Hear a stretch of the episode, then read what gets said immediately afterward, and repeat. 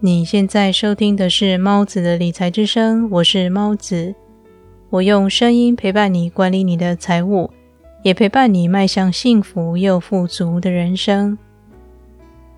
上期节目，我和你介绍，在《有钱人想的和你不一样》这本书中，哈弗艾克提出的金钱蓝图这个概念。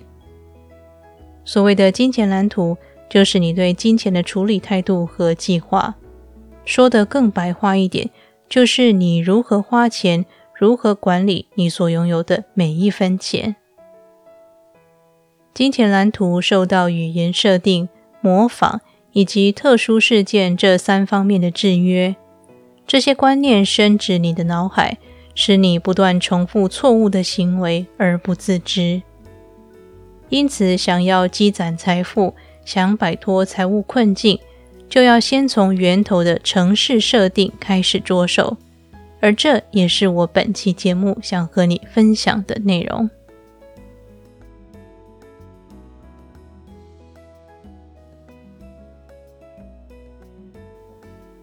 你有没有听过以下这几句话？金钱是万恶的冤首，钱无法买到快乐，不应该追求钱这样庸俗的物质。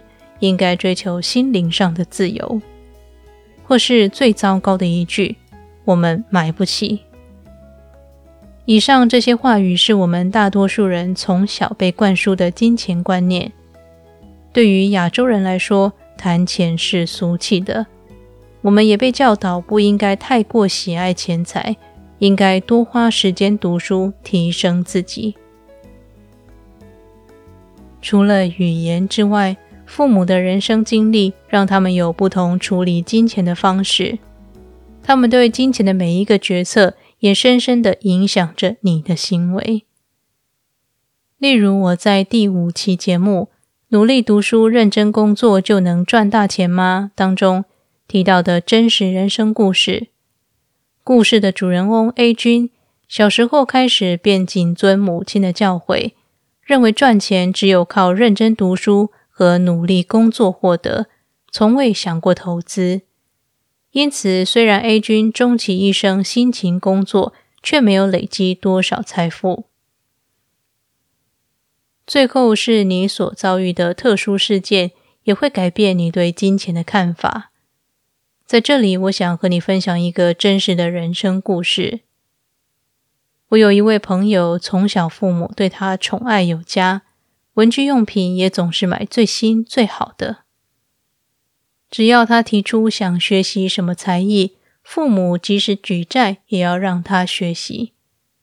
在成长的过程中，父母总是自己吃苦，提供给他最好的成长环境，并且送他到私立学校，让他有最好的教育环境。父母从不对他喊苦，总是自己默默承受。也不让他担心金钱的来源。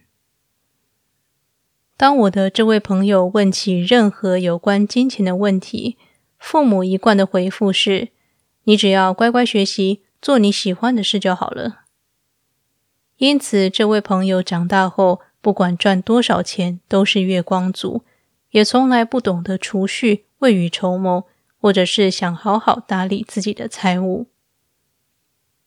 他一直觉得自己这样没什么问题，因为他从小就被植入了不需要为钱烦恼，以及不需要珍惜金钱这两个想法。这样的日子一直持续到某一年，他生了一场大病，有好一阵子必须在家休养。休养期间，他这才意识到自己如果不工作，便什么也没有了。他看着自己的信用卡债务，再看看渐渐年迈的父母，这才终于幡然悔悟，从头开始认真的学习理财。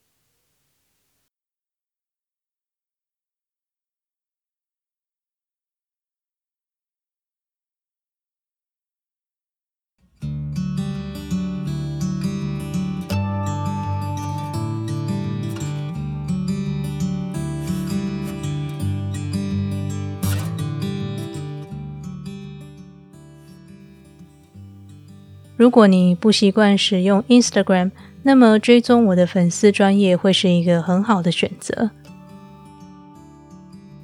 在粉丝专业里，我除了每天放上理财小知识或是自我成长的小短文之外，我也会定期把旧节目重置，并且上传完整的版本。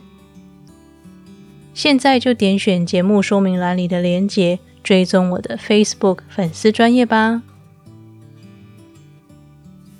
感谢你听完这段广告，也感谢你一直支持猫子的理财之声。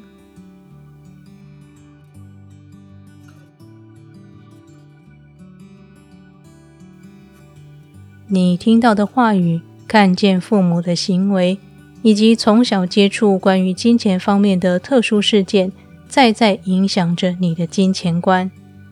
这些也一点一滴塑造了你的财富蓝图。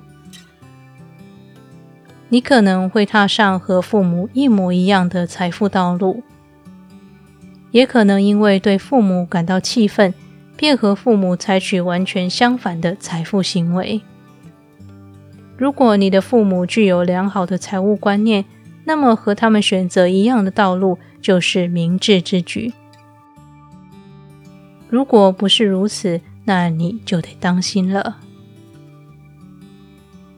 如果你因为对父母的气愤而和他们采取截然不同的金钱态度，那么即使有朝一日你成功了，也很有可能把对父母的这份怨气发泄在金钱上。让你对赚来的钱毫不珍惜，恣意挥霍。因此，只要感觉自己的财富蓝图出了问题，你便要按照以下四个步骤逐一修正。首先是察觉，发现问题是解决问题的第一步，这是不变的真理。其二是理解。对目前自己遭遇到的财务状况源头来自何处了然于心，了解一切问题的症结都来自你的内心，了解这一切并不完全是自己的错，而且现在开始改变也不迟。第三是划清界限，认真观察你每一个金钱的习惯动作。认真观察你每一个闪过关于金钱的想法，常常这么问自己：这个想法或行为将会对未来的我有帮助，还是会造成伤害呢？利用这个问句持续问自己：应该保留当下的想法，或者是应该要彻底的把它从你的大脑里清除？最后是重新设定。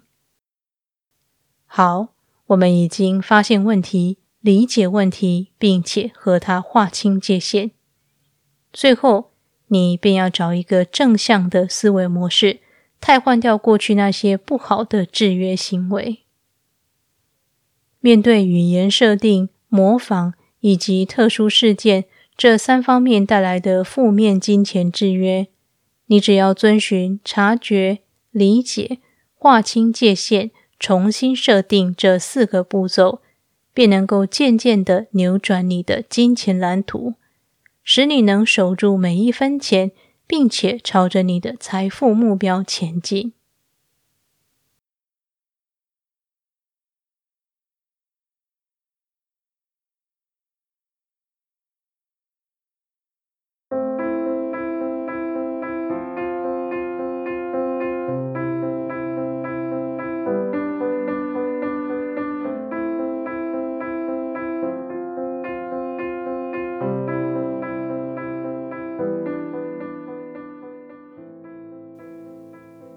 今天的理财练习题是，请想想看，过去你听到的哪些话，看见父母哪些行为，或是经历哪些重要的特殊金钱事件，深深的影响了你的金钱蓝图。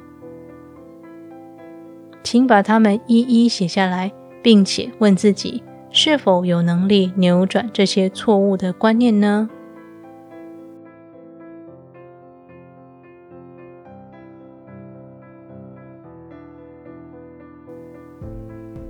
今天为你分享的是来自《有钱人和你想的不一样》这本书系列分享节目第二集。